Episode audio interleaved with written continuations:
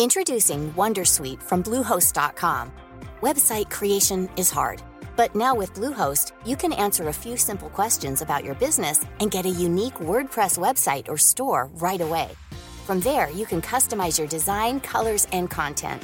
And Bluehost automatically helps you get found in search engines like Google and Bing. From step-by-step guidance to suggested plugins, Bluehost makes WordPress wonderful for everyone. Go to bluehost.com/wondersuite.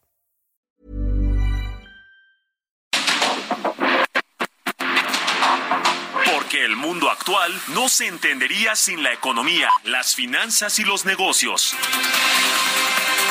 Acompaña a Mario Maldonado, el columnista de negocios más joven y objetivo del periodismo financiero en su programa. Bitácora de negocios.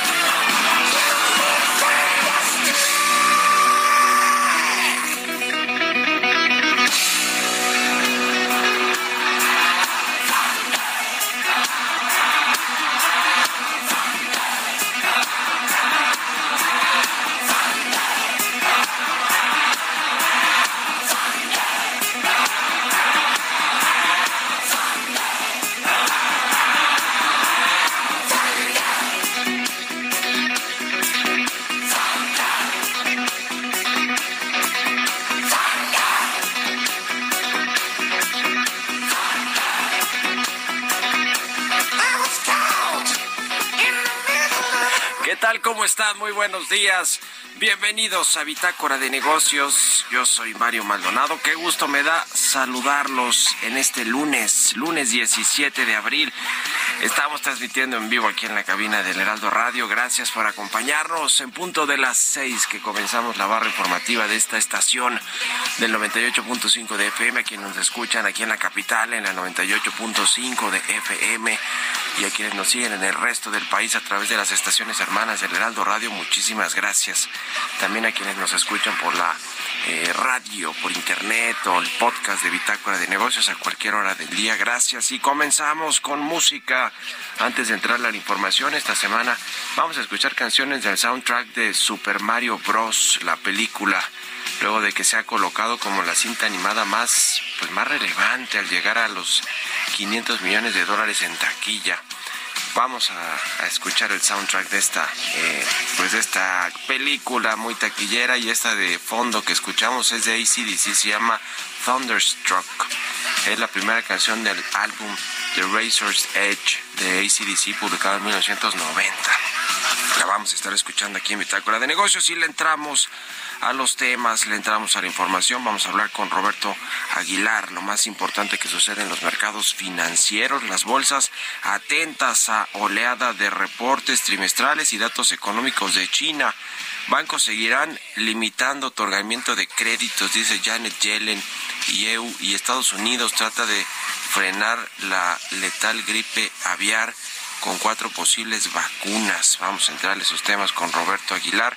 Vamos a platicar también con Luis Miguel Martínez Ansúrez, presidente del Instituto Nacional de Administración Pública, sobre el compromiso de México para frenar el fentanilo tras esta reunión de alto nivel en los Estados Unidos.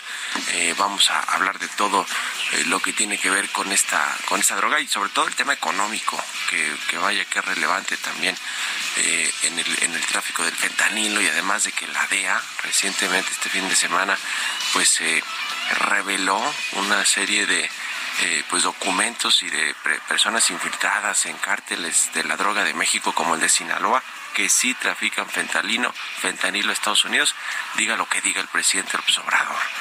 Vamos a hablar también con Luis Fernando Aro, director del Consejo Nacional Agropecuario, sobre el cierre de Financiera Rural, este banco de desarrollo que, pues con la mano en la cintura, el presidente dice que va a cerrar. Eh, ¿qué, ¿Qué cosa? Porque pues la banca de desarrollo financia más, más, allá de machuchones, como dice el presidente López Obrador. Le vamos a entrar al detalle, vamos a hablar también con Miguel Elizalde, del presidente de la Asociación Nacional de Productores de Autobuses, Camiones y Tractocamiones, sobre los datos de este sector, de cómo eh, pues arrancó el año, cómo van hasta marzo las ventas de los camiones, de los autobuses, de los tractocamiones, eh, de los vehículos pesados. Vamos a hablar de esta, de esta industria y de algunas otras cosas más hoy aquí en Bitácora de Negocios, así que quédense con nosotros. Vámonos al resumen de las noticias más importantes para comenzar este lunes 17 de abril con Jesús Espinos.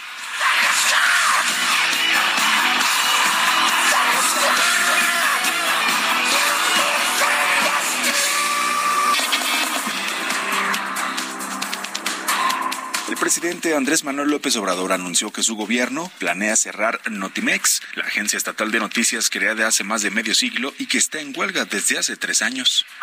Ya nosotros no necesitamos una agencia de noticias en el gobierno. Eso era de la época de los boletines y de la prensa oficial y oficiosa. Ya no hay eso. Además, también desde que entramos hay un conflicto laboral, pero no es algo que nos haga falta como gobierno. Tenemos la mañanera. La directora global de Citibanamex, Jane Fraser, y Mark Mason, director de finanzas del grupo, coincidieron en que el proceso de desincorporación de Banamex sigue y se mantienen dos opciones, la venta directa o a través de una oferta pública inicial a través del mercado de valores.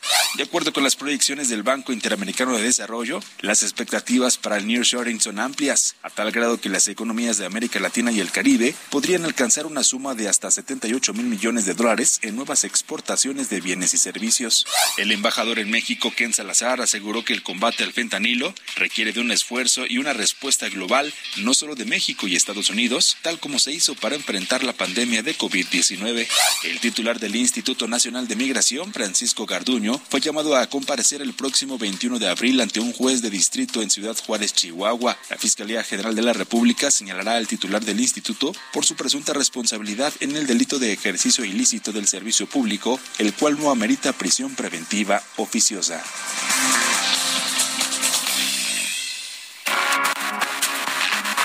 El editorial.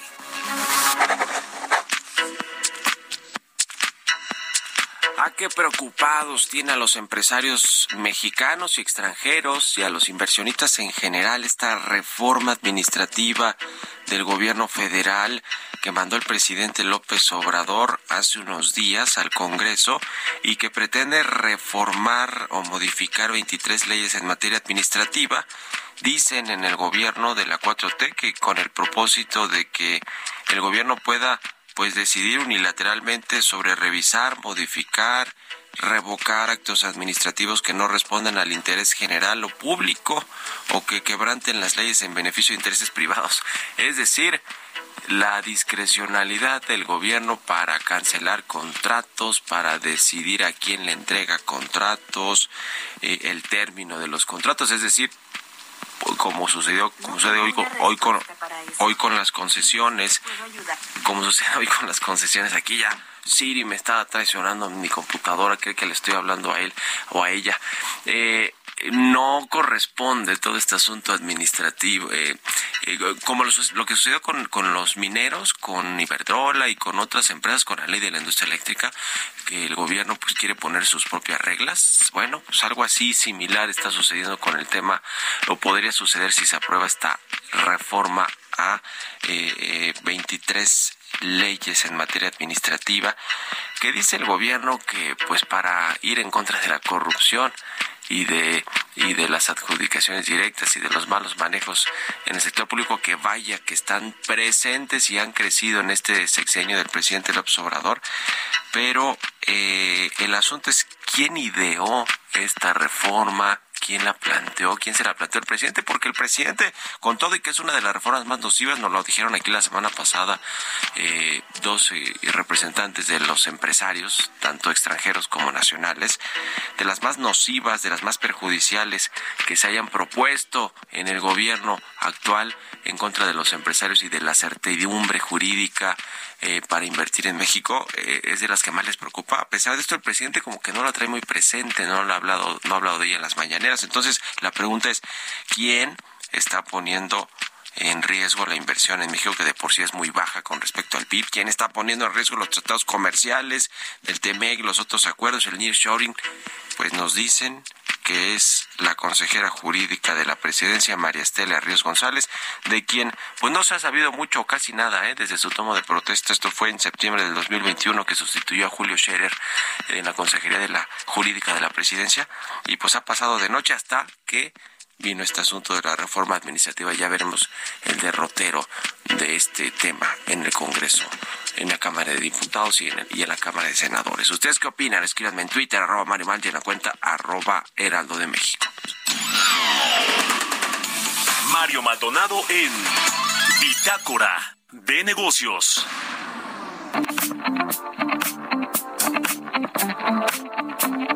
como todos los lunes cada 15 días con Luis Miguel Martínez Ansúrez, él es presidente del Instituto Nacional de Administración Pública. ¿Cómo está Luis Miguel? Buenos días.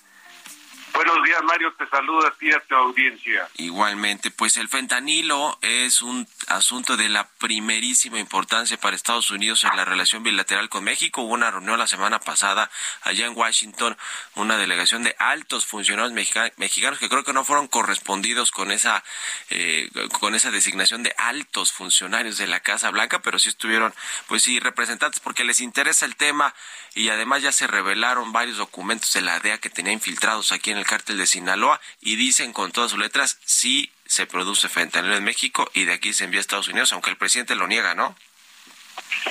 Definitivamente, Mario, creo que más que una reunión fue este como eh, bilateral, eh, pues lo reunió y una asesora del presidente Biden para efectos de, de salud y seguridad y el único que estuvo fue el fiscal general este Merrick Garland pero no estuvo ni la de la DEA porque creo que esa reunión la habían tenido aquí al final de la reunión del norte sur digo perdón de, América del Norte en enero. Y yo creo que aquí lo único que hicieron fue comunicarnos que lo que iban a hacer porque no hubo un, una, un comunicado de prensa no hubo un resultado de la reunión, salvo una grabación que hizo Marcelo ahí de dos, tres, de minuto y medio, ¿no?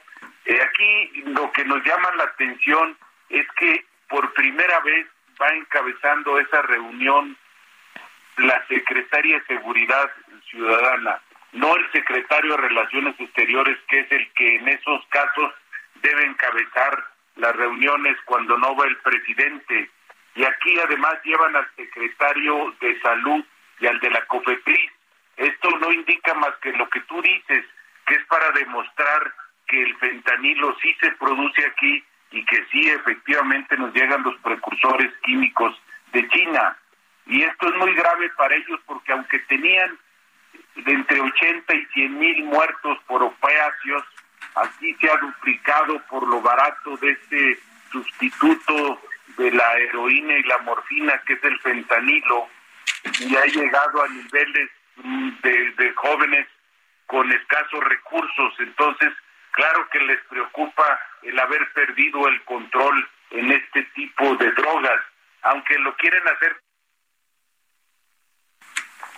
poco nada tienen que ver en ese sentido, me explico, porque las armas, la venta es legal.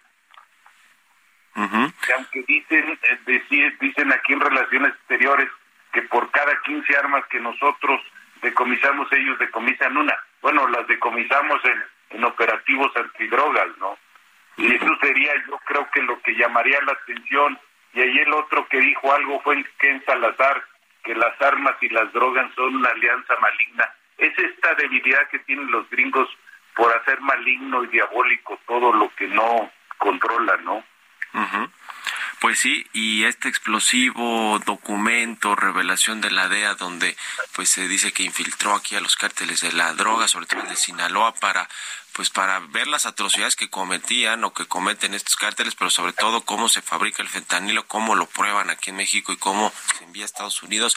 Sin duda, un tema que va a estar abierto de aquí a que acabe el sexenio y veremos pues cómo, cómo le va, porque hay muchos asuntos políticos alrededor por las elecciones que hay tanto en México como en Estados Unidos en el 2024. Así que seguiremos platicando de este tema seguramente y de otros más como, como siempre. Gracias, eh, Luis Miguel Martínez Ansúrez, por estos minutos y buenos días.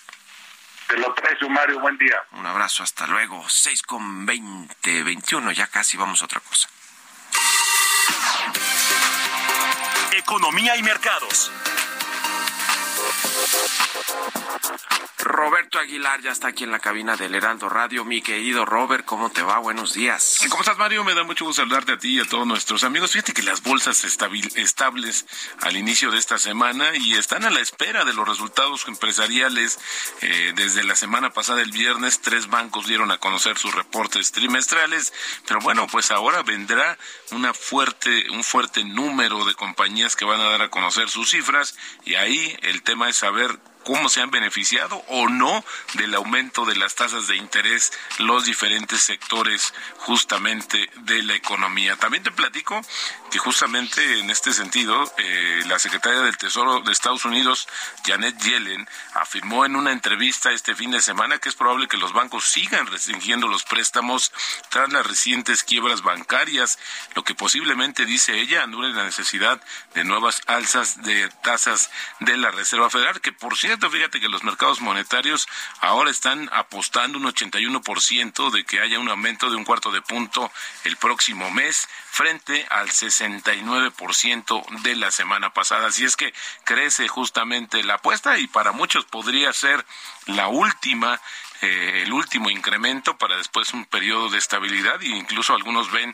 que pudieran disminuir las tasas de referencia en Estados Unidos, aunque para eso pues necesitan diversos factores. También te comento que justamente eh, con los primeros resultados trimestrales de Estados Unidos que incluyeron reportes alentadores de bancos como JP Morgan, las estimaciones para el primer trimestre han mejorado ligeramente respecto a hace una semana, incluyendo los resultados de 30 de las 500 empresas del Standard Poor's y las estimaciones para para el resto. Los analistas esperan ahora que las ganancias agregadas hayan bajado 4.8% en el primer trimestre de este año respecto al mismo periodo del año anterior, que esta es una ligera eh, mejoría respecto a la baja del 5.2% de apenas hace una semana. También te comento que el gobierno de Estados Unidos pues está probando cuatro posibles vacunas para aves de corral esto contra la gripe aviar, que después de que más de 58 millones de pollos, pavos y otras eh, aves hayan eh, sido sacrificadas en lo que se califica el peor, peor brote en la historia de Estados Unidos.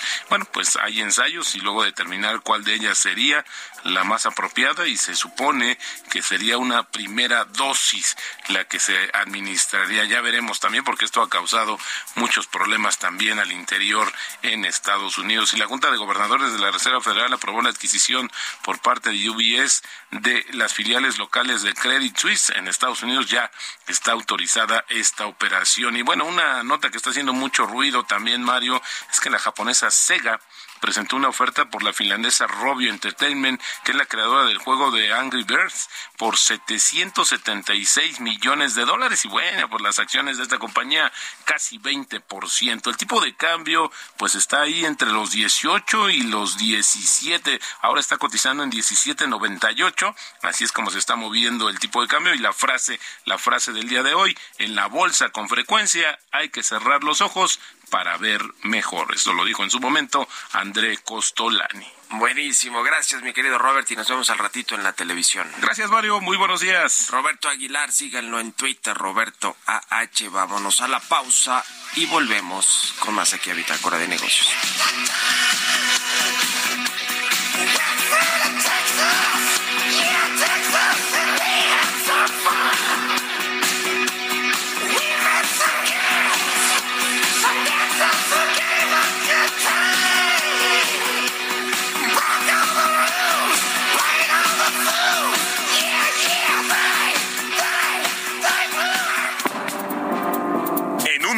Continuamos con la información más relevante del mundo financiero en Bitácora de Negocios con Mario Maldonado. Regresamos.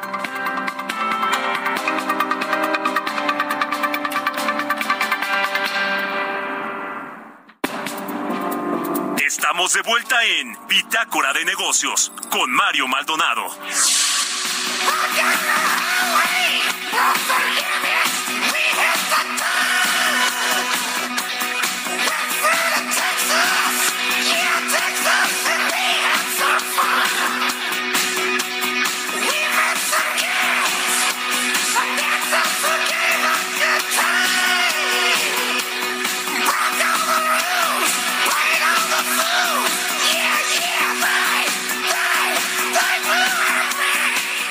De regreso aquí en Bitácora de Negocios. Son las 6 de la mañana con 31 minutos, tiempo del centro de México.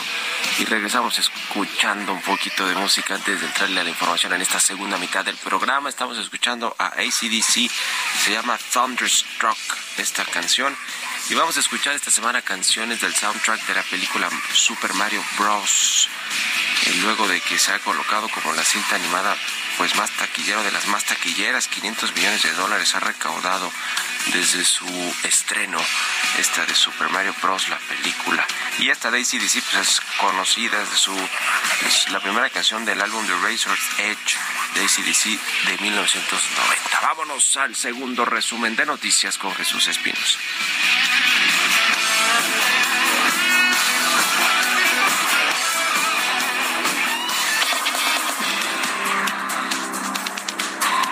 De acuerdo con la minuta de su última reunión, la Junta de Gobierno del Banco de México tomará la próxima decisión de política monetaria del 18 de mayo en función de las presiones inflacionarias y el nivel de postura que está en 11.25%. El Servicio de Administración Tributaria informó que las personas Introducing Wondersuite from Bluehost.com. Website creation is hard. But now with Bluehost, you can answer a few simple questions about your business and get a unique WordPress website or store right away. From there, you can customize your design, colors, and content. And Bluehost automatically helps you get found in search engines like Google and Bing. From step-by-step guidance to suggested plugins, Bluehost makes WordPress wonderful for everyone.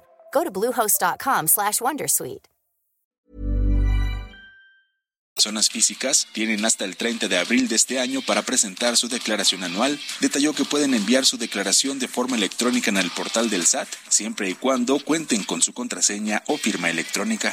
El director general del Instituto Mexicano del Seguro Social, Zoe Robledo, aseguró que el modelo de salud IMSS Bienestar es diferente porque atiende a los estados más pobres y unifica lo que estaba fragmentado. Señaló que la prioridad del gobierno federal a través del sector salud es atender primero a los pobres, sobre todo dar prioridad a los estados más olvidados como Chiapas, Oaxaca y Guerrero.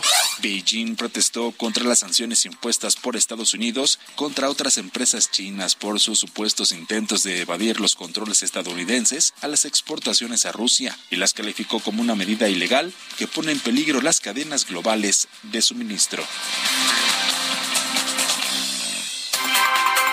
Entrevista.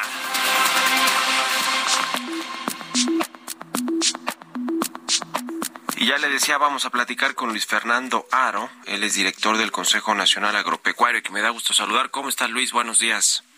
Hola, ¿qué tal, Mario? Un gusto saludarte a ti y a todo tu auditorio. Muchas, muchas gracias por la invitación.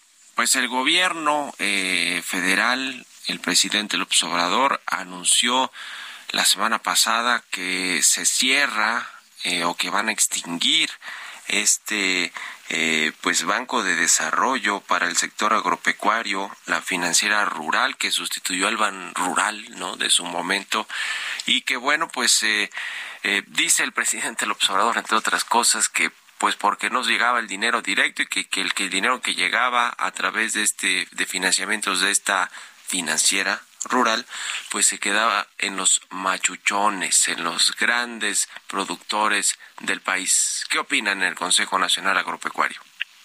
Pues mira, primeramente, Mario, comentarte que este tema de la propuesta del Ejecutivo este, para la extinción de la de la Financiera Nacional de Desarrollo este, eh, todavía está por definirse en el, en el, en el legislativo. Ese es un tema.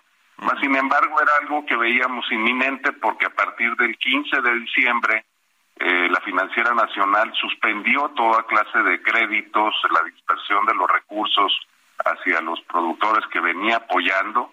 Entonces, pues realmente era algo que era inminente el tema de lo que se veía venir como la desaparición de la Financiera Nacional de Desarrollo, que pues desafortunadamente lo, lo lamentamos, porque el sector agropecuario pues lo que requiere pues es instrumentos financieros para que pues, realmente pueda atender el tema de garantizar el abasto de alimentos para toda la población. Es la única banca de desarrollo de primer piso. Este, de que hablamos de primer piso, pues que llega directamente a los productores y principalmente a los pequeños productores, que ese es el enfoque y ese ha sido el enfoque que, había, que había venido teniendo el tema de la Financiera Nacional de, Desarrollo. Entonces, pues desafortunadamente la financiera llegó a apoyar, Mario, hasta 75 mil millones de pesos de financiamiento eh, en un año.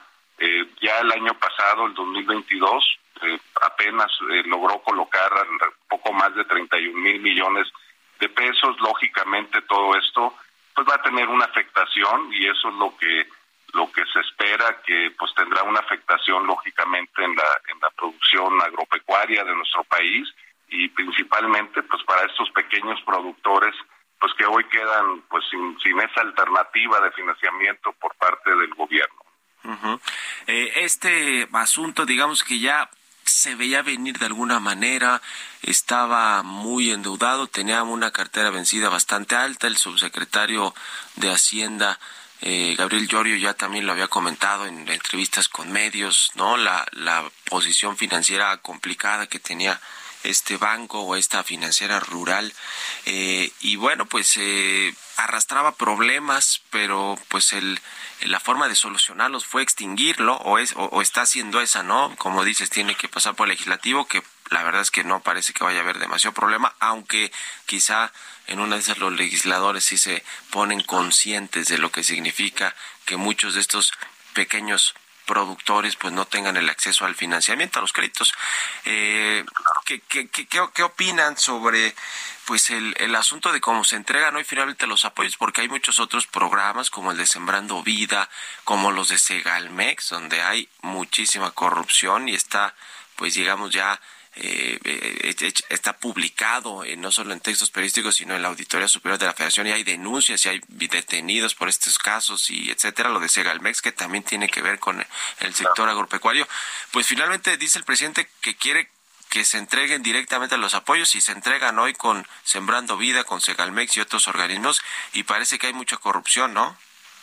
Claro, qué bueno que comentas eso, Mario, porque mira, por una parte, digo, estamos hablando de extinguir una una fuente de financiamiento, una banca de desarrollo que casi durante 100 años, casi 100 años, digo, si partimos desde 1926 que se instituyó Ban Rural y que la Financiera Nacional vino a sustituir esa banca de desarrollo con una nueva dinámica, con, con una nueva eh, estructura incluso para hacer llegar este eh, financiamiento hacia el sector rural, hacia el campo mexicano este, pues sí, desafortunadamente la argumentación que se maneja de la cartera vencida, pues es un tema también donde el hecho de dar créditos a la palabra y de dar créditos a diestra y siniestra sin un análisis profundo realmente de los de, los de los créditos que se estaban otorgando, bueno, pues el resultado, pues qué, qué es lo que pues fue, se fue dando, porque esto no existía hace cuatro o cinco años. Había un,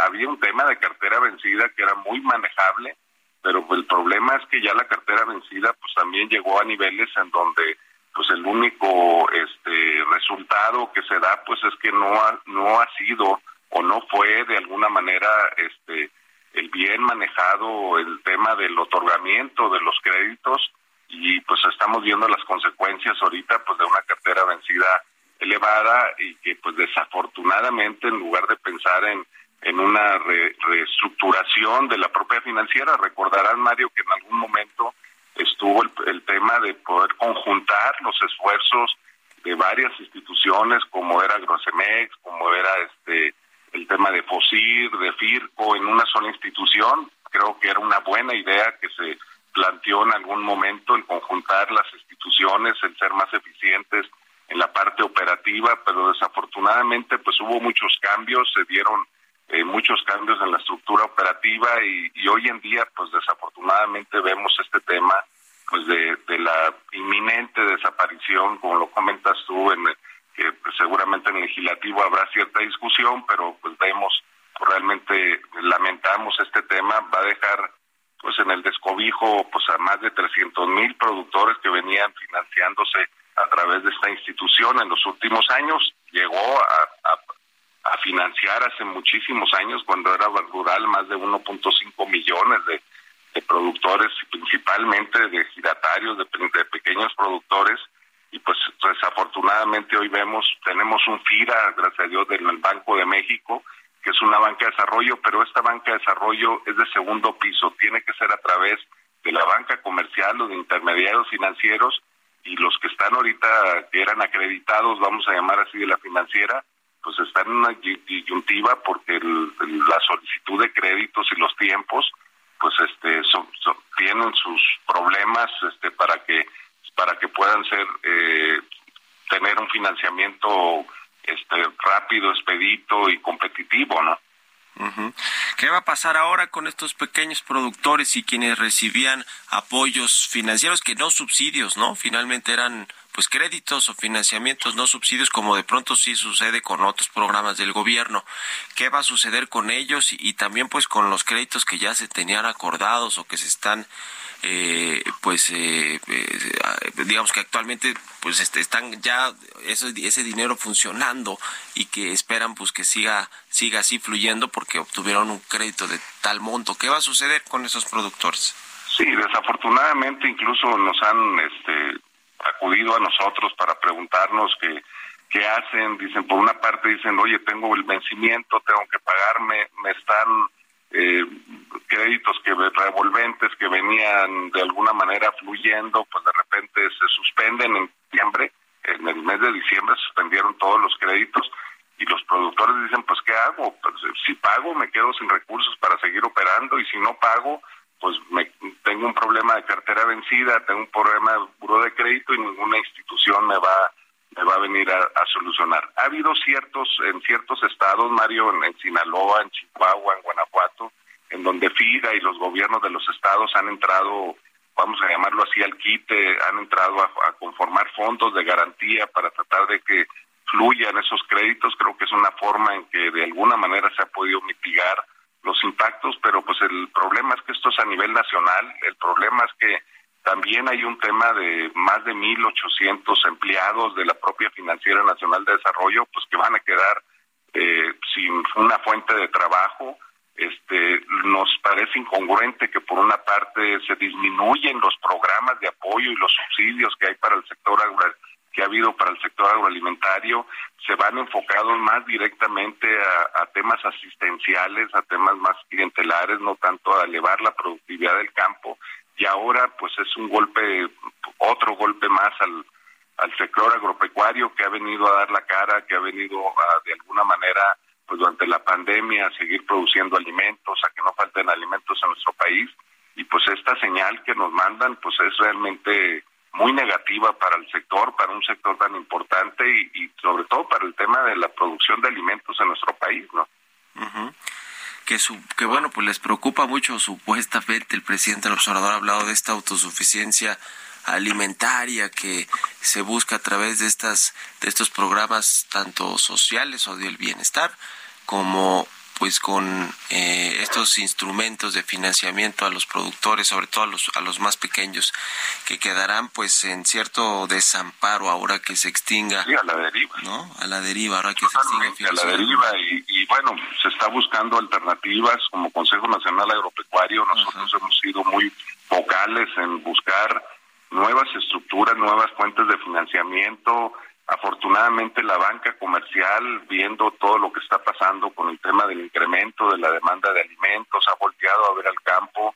FIRA ha hecho un gran papel también como banca de desarrollo, otorgando este, garantías hacia la banca comercial para apoyar el financiamiento del sector agropecuario. Creo que desafortunadamente incluso la forma en que desaparece la financiera suspendiendo de manera este, sorpresiva, vamos a llamar así, los créditos, ni siquiera con un, un procedimiento pues, de salida o de reestructura o de pensar, eh, la verdad no sabemos este, quién va a atender a todos esos 300 mil productores que quedan desprotegidos, no sabemos, eh, alguien ha mencionado ahí que el Banco del Bienestar, pero pues sabemos que no, no existen las estructuras adecuadas de financiamiento para que a través de estas de esta instancia este, se pudiera hacer llegar eh, crédito hacia el sector. Se requiere de, analistas de crédito, de análisis de riesgos, de, dar créditos que realmente pues estén bien otorgados y tengan una garantía también de la recuperación de los mismos, ¿no? El sector agropecuario ha sido uno de los sectores pues de los pocos que ha, ha seguido creciendo a través de la economía en la pandemia, desde el 2021 también, el año pasado siguió creciendo entonces ese tema de, hablar de cartera vencida en un sector pues que ha seguido creciendo, pues nos parece este pues que, realmente no hay un manejo adecuado de los de los créditos que se otorgaron y el, nivel de cartera vencida que pues que se tiene. Ahorita tenemos un tema pues de, de, una gran necesidad de financiamiento, tenemos algunas amenazas como el tema de la sequía, del cambio climático que está afectando al sector, si a esto le sumamos falta de financiamiento, falta de apoyos y subsidios, bueno, pues entonces, este, pues dónde está el tema de la seguridad o de la suficiencia alimentaria, ¿no? Sí, sí. Pues qué tema, vamos a seguirlo de cerca en los próximos días y estamos en contacto, si nos permite, Luis Fernando Aro, director del Consejo Nacional Agropecuario. Muchas gracias y buenos días. Al contrario, muchas gracias a ti, Mario, y a todo tu auditorio. Muchas gracias y buenos días. Hasta luego, que estés muy bien. 6 con 46, vamos con las historias empresariales. Historias empresariales. Silicon Valley Bank y Credit Suisse fueron protagonistas de una crisis bancaria ocasionada por varios factores, entre ellos pues malos manejos, la verdad, o, malas eh, eh, visiones sobre la perspectiva de lo que iba a suceder con las tasas de interés y con y con el mundo financiero y esta crisis dejó deudas, eh, dejó dudas, perdón, sobre la regulación y los cambios necesarios que se necesitan para evitar otra crisis y los posibles efectos que puedan existir también en México. Vamos a escuchar esta pieza que preparó mi compañera Giovanna Torres. Respecto a las razones de la quiebra de Silicon Valley Bank, lo afectó la baja diversificación de sus clientes porque la mayoría pertenecían al sector tecnológico y fintech. También afectaron los cambios en las tasas de interés, las necesidades de retiro de sus clientes al unísono y la reacción del mercado ante un intento de capitalización del banco norteamericano Silicon Valley Bank. Recientemente, First Citizen Bank compró los activos y cuentas restantes de Silicon Valley que fueron cubiertos por el fondo norteamericano destinado a cubrir estas situaciones bancarias. Al First Citizen Bank lo afectaron diversas cuestiones. Primero colapsaron dos instituciones financieras sobre las cuales Credit Suisse tenía dominio. Luego se filtró que Credit Suisse manejó cuentas de personas fraudulentas y a partir de ahí el mercado tuvo aversión y lejanía con Banco Suizo. Finalmente el temor y especulación bancario por el caso de Silicon Valley Bank realzó la desconfianza contra bancos como Credit Suisse. En este caso el gobierno suizo los reguladores y el anterior rival del banco suizo planearon el rescate que se llevó a cabo. UBS compró los activos, depósitos y préstamos restantes de Credit Suisse. Sin embargo, resalta que los antiguos accionistas ahora solo tendrán una veintava parte de propiedad. Ante estos hechos, el presidente de Estados Unidos, Joe Biden, exigió mayores medidas de control para los bancos que no son grandes, tales como crear y preparar un plan de acción en caso de que falte liquidez. Finalmente, no hay riesgo para México, debido a que los bancos involucrados en los Estados Unidos de América no tenían control sobre bancos mexicanos ni el banco suizo. Además, estas quiebras no afectaron al sistema bancario entero, por lo que los gobiernos correspondientes actuaron para agilizar la compra y rescate en conjunto a First Citizen Bank y UBS. Para Bitácora de Negocios, Giovanna Torres.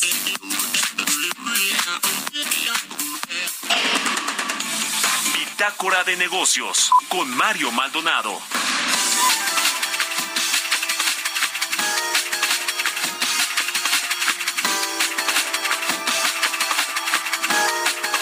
Y ya le comentaba, vamos a hablar también con Miguel Elizalde, el expresidente de la Asociación Nacional de Productores de Autobuses, Camiones y Tractocamiones, la AMPACT. ¿Cómo estás, Miguel? Muy buenos días.